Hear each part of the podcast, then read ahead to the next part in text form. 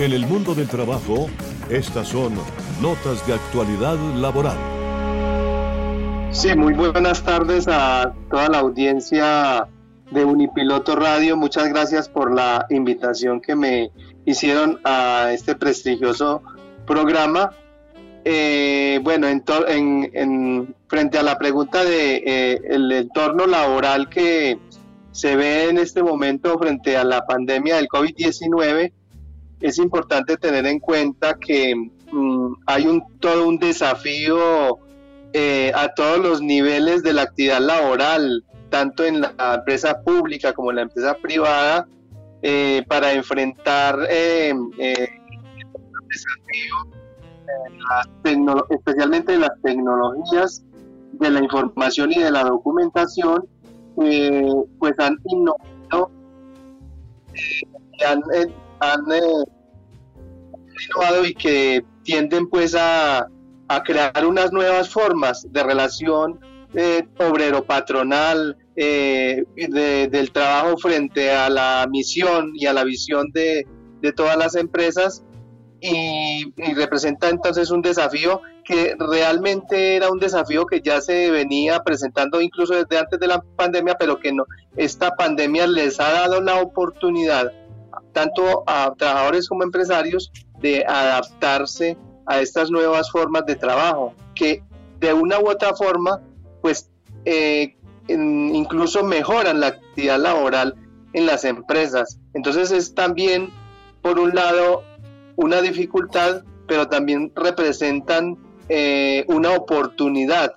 porque esas tecnologías de la información y la documentación, ese nuevo panorama laboral, eh, lo que viene es a mejorar los sistemas, la eficiencia en la productividad y por eso digo que se convierte en una oportunidad que debe ser aprovechada y que como dicen las tecnologías en, el nuevo entorno laboral vinieron para quedarse. Ya no es posible retroceder, e incluso si la pandemia es superada, eh, las tecnologías de la información, y, las nuevas relaciones laborales que se han, que, se han implementado con base en, en esas nuevas tecnologías se tienen que quedar con el entorno laboral actual y es por eso que eh, es, es la invitación a todos a que eh, nos adaptemos y cada día tratemos de mejorar esos nuevos sistemas, eh, esos, esos nuevos panoramas laborales. Doctor Octavio, doctor Octavio, lo interrumpo para, para hacerle una observación en, realidad, en, relación con el entorno laboral que usted comenta. Pues el mundo digital, eh, digamos que, Colombia, eh, el empresariado colombiano, tal vez era, eh, era uno de los más preocupados desde hacía mucho tiempo por ir digitalizando todo su proceso. Estamos viendo cómo, por ejemplo, los muchachos de hoy de estratos bajos no tienen acceso a la tecnología. Estamos viendo como un muchacho de estratos bajos, de estratos 1, 2 y 3, pues no tienen posibilidad de un computador, no tienen posibilidad de, conectarse por Internet, porque no tienen esa facilidad. Eh, y estamos viendo eh, esa situación, pues obviamente para eh, hablar del, trabajador de hoy, en día, eh, aquel que, ha recibido de alguna manera una formación, llamémoslo, tecnológica y abiertamente digital, pues puede, puede estar eh, preparado, ¿no es cierto? Pero quienes no han recibido esa preparación están ante una situación grave, difícil, compleja hasta el punto que lo, pueden suspender del empleo. Entonces el mundo digital también llega a transformar todo, todo una, un panorama del, mundo del trabajo. Eh, prácticamente que hoy en día eh, hay que modificar todos los esquemas de estudio, ¿no le parece, doctor Arcila? Sí, efectivamente, muy pertinente esa observación que usted hace. Eh, precisamente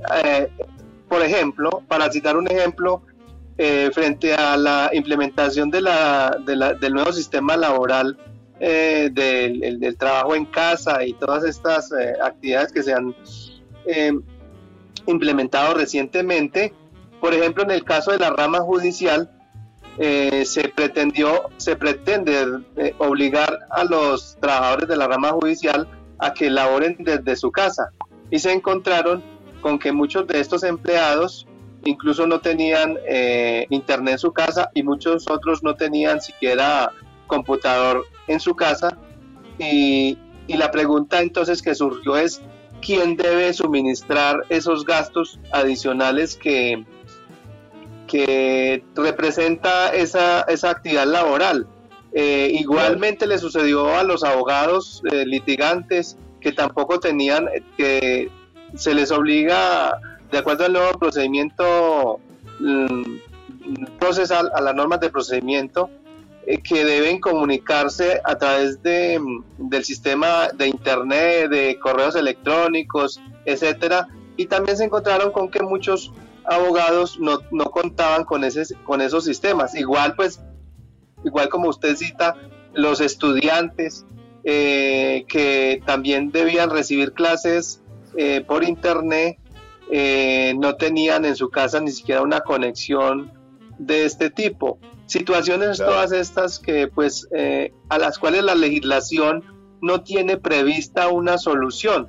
Y entonces ahí es donde vienen los conflictos laborales y es ahí donde la norma debe adecuarse a la nueva situación social y es ahí donde se dice también que eh, los hechos van a veces mucho más adelante que las normas y las normas siempre se quedan atrás en la regulación de los sistemas. Indudablemente entonces que se requiere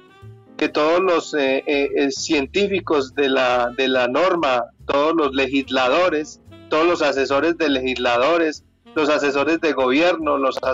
los asesores de, la, de las ramas del poder, pues entren a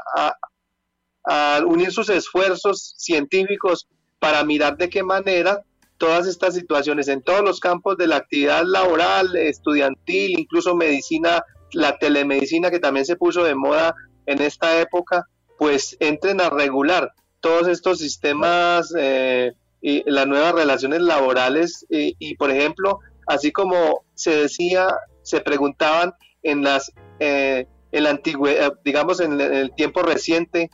eh, que quién debía suministrar el vestido de trabajo, los uniformes, las herramientas de trabajo y, en qué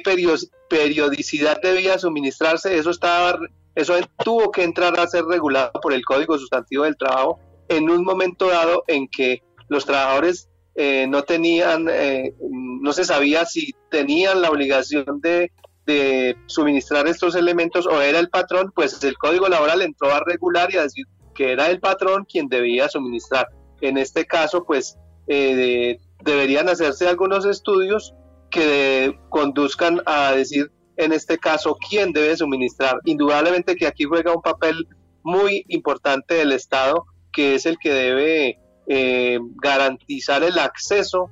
eh, a todas las formas de comunicación, a la informática, eh, el Internet social y todas estas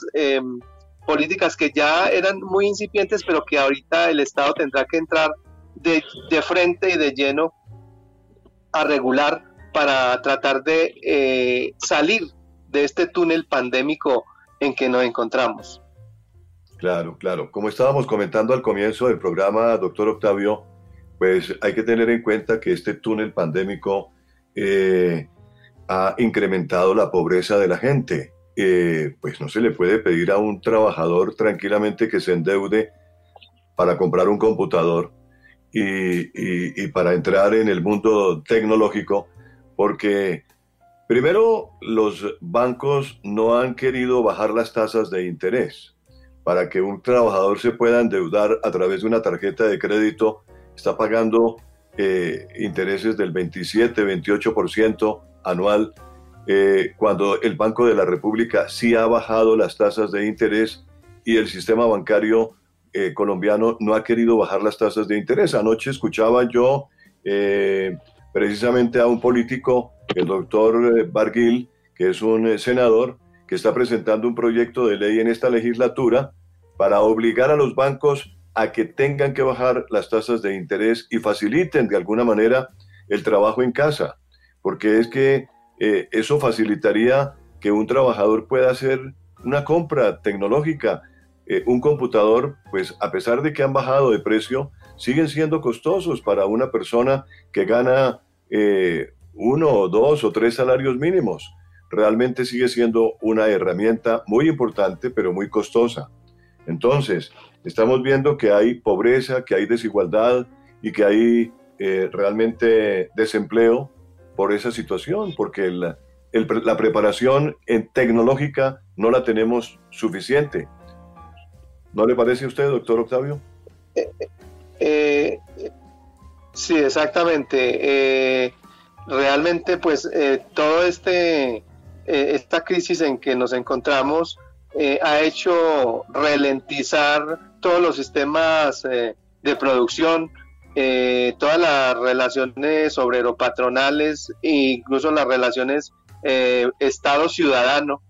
Y todo ha, ha, sido como una locomotora que iba con cierta velocidad y que ahorita marcha a otra velocidad muy diferente a la que estábamos acostumbrados y que eso mm, es lo que nos hace precisamente introducirnos en un túnel que por el momento no vislumbra, en el que no se ve la luz al final del túnel, como se dice, y que aquí tenemos que mm, eh, ser muy audaces eh, en los gobiernos y los ciudadanos eh, para unir esfuerzos y, tratar de, ver la luz, de, alcanzar la luz. Y eso solo se logra si esas relaciones eh, si, en estas relaciones eh, eh, laborales y de producción, pues todos ponen tanto el Estado como la banca, como todos los, que hacen parte del sistema del, del sistema productivo, pues unen sus esfuerzos para ese efecto. Correcto. Hay una cosa muy importante, doctor Octavio, y es que eh, la, carga laboral, la carga de trabajo, cuando una persona trabaja desde la casa, aumenta. El estrés aumenta. Y porque pues tiene que asistir a su familia, tiene que atender varios frentes estando en el lugar del hogar. Eh, así trate de ser independiente, de, tener un rincón donde trabajar en forma independiente. De todas maneras se están mezclando dos cosas que son el hogar y el trabajo. Y esta carga eh, de trabajo pues ha traído como consecuencia que se esté hablando de la posibilidad de que haya turnos y que haya jornadas de trabajo que no sean tan largas. Hoy en día, por ejemplo, se está hablando en el Congreso de la República en esta legislatura eh, hay un proyecto de ley que está caminando sobre la posibilidad de rebajar la jornada laboral a seis horas diarias. ¿Usted qué opina sobre esa situación? Bueno, eh, esa situación de rebajar la jornada laboral y, también lo que usted plantea frente a la carga laboral y al estrés que genera la actividad laboral dentro, de dentro del mismo hogar, pues eh, son, son tareas que le corresponde eh, estudiar y a, las, a, unos profesionales que ahorita están muy de moda, que son los profesionales de, de especiales especializados en salud ocupacional. Y ahí tienen que entrarse a regular ese, esa nueva, esas nuevas eh, quizás enfermedades profesionales que van a surgir frente al, al tema de, las cargas laborales que ahora, eh, eh, pues con vista a que muchas empresas también disminuyen su mm, número de personas eh, en, la empresa para tratar de disminuir costos frente a la, a la crisis, pues también genera ese estrés dentro del trabajador quien se ve abocado a suplir las actividades de otros operarios y de otras personas que han, a las que de las que la empresa ha tenido que prescindir precisamente con vista a la crisis económica. Entonces ahí tendrá que surgir eh, la, la, esa, esa ciencia de la salud ocupacional a tratar de, mirar esa, esa situación. Y pues eh, frente a la reducción de, de la jornada laboral, es una actividad que mm, realmente eh, es aconsejada, muy aconsejada por los asesores económicos de las empresas mm, y de los estados, pero que realmente poco contribuyen al bienestar de los trabajadores. Es decir, ahí hay una, tiene que mirarse el equilibrio entre em, distribuir, distribuir los recursos, eh, distribuir los recursos eh, que tienen las empresas y los estados para dar mayor cobertura a un mayor número de personas, pero con una, pero con unos salarios mucho más disminuidos, porque pues consecuentemente con una jornada laboral disminuida, pues van a ser menos los recursos. Es una como una redistribución de la pobreza, como dicen algunos economistas, es redistribuir la pobreza para darle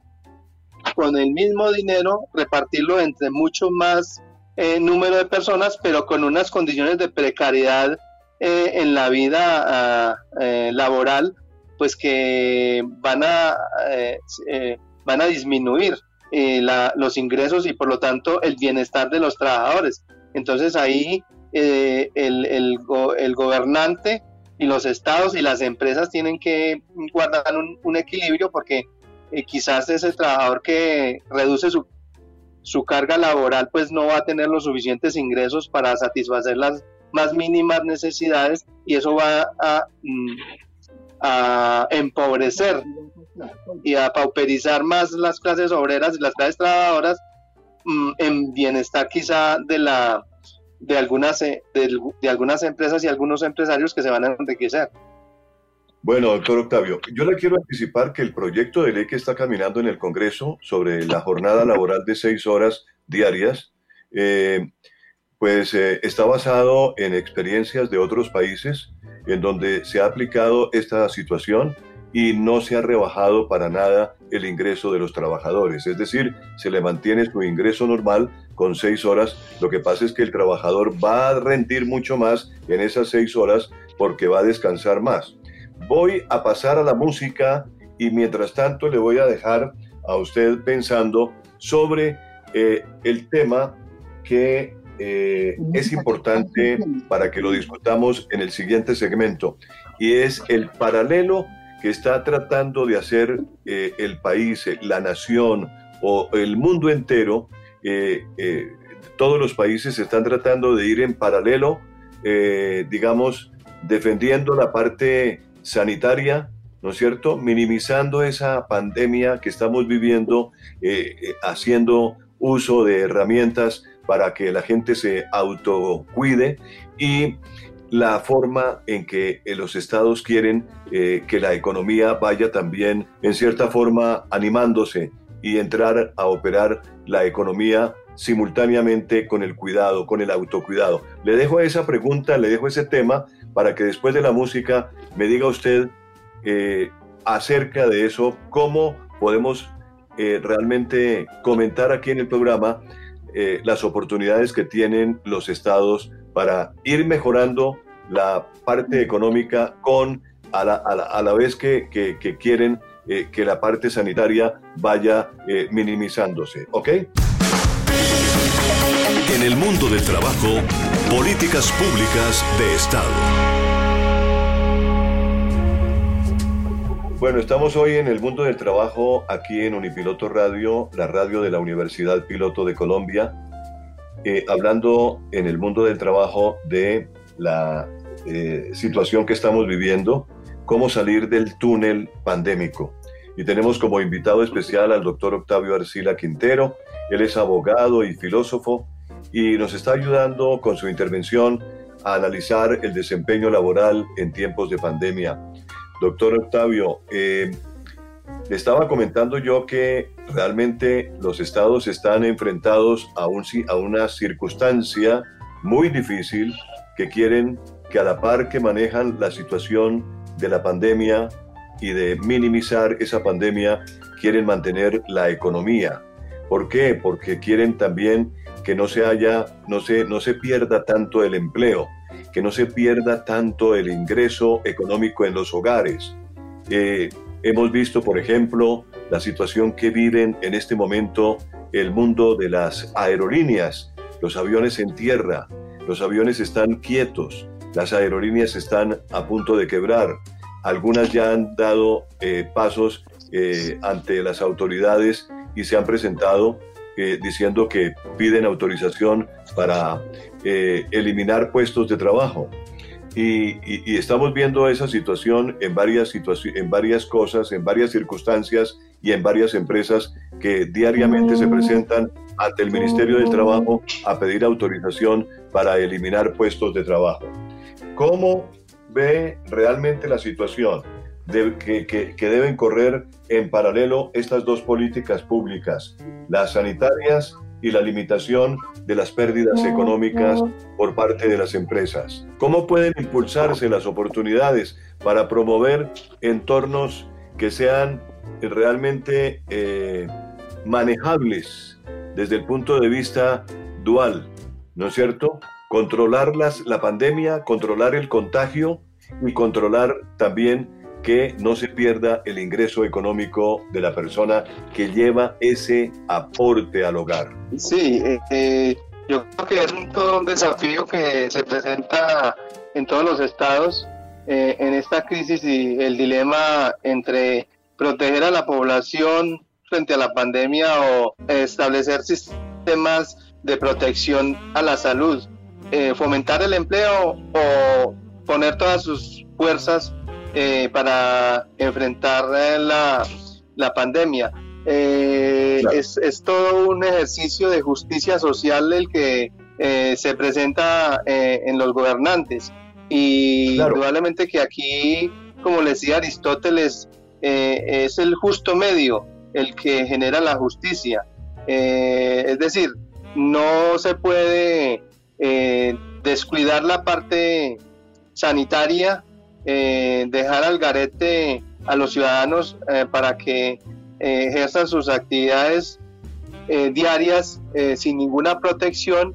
mm, ni tampoco se les puede obligar a permanecer aislados en sus casas sin ejercer ninguna actividad laboral para evitar el contagio. Entonces aquí lo que tiene que entrar el Estado es a fortalecer esas interacciones económicas entre, el, entre las empresas y los, y los ciudadanos. Eh, fortalecer el empleo productivo, fortalecer las relaciones entre las em, empresas y los trabajadores, entre el banco y los usuarios del crédito, entre el productor y el cliente, entre en unas políticas públicas que tiendan a reducir el gasto, pero no para poder fortalecer la inversión social pero una reducción de gastos que no implique sacrificios de, de mm, actividades de, mm, de actividad laboral, es decir, de plazas de trabajo. Igualmente, fortalecer las interacciones entre trabajadores y eh, patronos, entre la banca y los usuarios de la misma, y en fin, eh, fortalecer las estructuras de generación de empleo, o sea, eh, eh, a veces los costos de, la generación de un empleo son demasiado altos en un estado, por ejemplo en Colombia, el costo de generar un empleo, a veces eh, la, afiliación a la seguridad social, las deducciones que presentan los contratos de prestación de servicios que alcanzan hasta el 40% de la deducción eso frena eh, la producción de trabajo y, frena eh, la, salida del túnel pandémico porque de lo contrario, si una empresa tiene que invertir eh, una cantidad de recursos mm, para generar un empleo, pues preferirá no, no generar ninguno. Entonces aquí el Estado tiene que entrar a regular para poder fortalecer esa generación de empleo eh, tiene que reducir esas cargas eh, tributarias que están acompañando la generación de empleo en Colombia. Y eh, también entrar a regular desde el punto de vista laboral esos protocolos sanitarios que se requieren para desempeñar todas las actividades laborales, incluso las actividades sociales, porque de una u otra forma, si no se entra a regular esta situación que es nueva, eh, eh, frente a la cual la legislación no tiene ninguna salida ni ninguna regulación, pues entonces eh, no será posible que, que la actividad económica crezca acompañada de un autocuidado que permita que no se generen, que no se crezca el, el, contagio y que esto mismo pues colapse a toda la actividad económica. O sea que son dos situaciones que prácticamente eh, deben estar unidas. Tanto la, la, actividad de prevención en la actividad económica como la reactivación económica. Es decir, no se puede dejar de lado ninguna de las dos. Es una, las políticas públicas tienen que ir encaminadas a ambos sectores. Sí, doctor Octavio, pero mire, eh, eh, es importante el tema porque lo que estamos viendo ante esta situación que está viviendo el mundo, mire particularmente el caso de Bogotá. Bogotá es una ciudad que se mueve diariamente eh, alrededor de unas 5 o 6 millones de personas que tienen que salir a trabajar, que tienen que salir a conseguir lo del diario sustento de sus hogares. Si el sistema de transporte colapsa, que es un sistema masivo de transporte que todos sabemos que no es un metro, sino que es un transmilenio, si este sistema masivo colapsa con ingreso de demasiada gente, va a haber más contagio de la pandemia. Y entonces se crea un círculo vicioso alrededor del problema que tenemos no podemos controlar la pandemia, entonces hay más contagio, hay mayor, hay mayor contagio y ese mayor contagio nos crea unos problemas también de orden sanitario, porque no tenemos suficiente capacidad para atenderlos en las clínicas, en los hospitales, en las camas UCI que se requieren, en fin, todo un sistema que, que, se, que puede perfectamente colapsar en cualquier momento por esa situación. Por ello, el Estado tiene que ir muy, pero muy, eh, digamos, eh, muy paulatinamente activando ciertos, eh, ciertos campos de la economía y amén que lo ha venido haciendo. Pero, por ejemplo, la alcaldesa de Bogotá, Claudia López, ha tenido que imponerse de, de en cierta forma, imponer su criterio, porque de otra forma eh, seguramente la ciudad estaría colapsada. Si no le hubieran eh, hecho caso a, su planteamiento desde un comienzo, porque ella fue la que arrancó con eh, la cuarentena en Bogotá y se unieron varias ciudades de Colombia y si no, ¿qué hubiera pasado? Realmente tendríamos mucho más contagio, mucho más problemas de pobreza, mucho más problemas económicos habría en este país. Entonces es un sistema, es una política pública que merece la pena estudiarla, recogiendo un poco lo que usted ha dicho, pero yo lo que veo realmente que es un círculo vicioso, mientras no haya una vacuna que sea eficaz para controlar la pandemia, siempre vamos a tener ese problemita. Esperamos de todas maneras que las autoridades, que los gobernantes, pues tengan sabiduría y en su más estricta sabiduría logren eh, ofrecernos eh, las mejores soluciones que el pueblo está esperando, ¿no es cierto? Para que el mundo del trabajo eh, sea más viable para todas las personas que nos escuchan.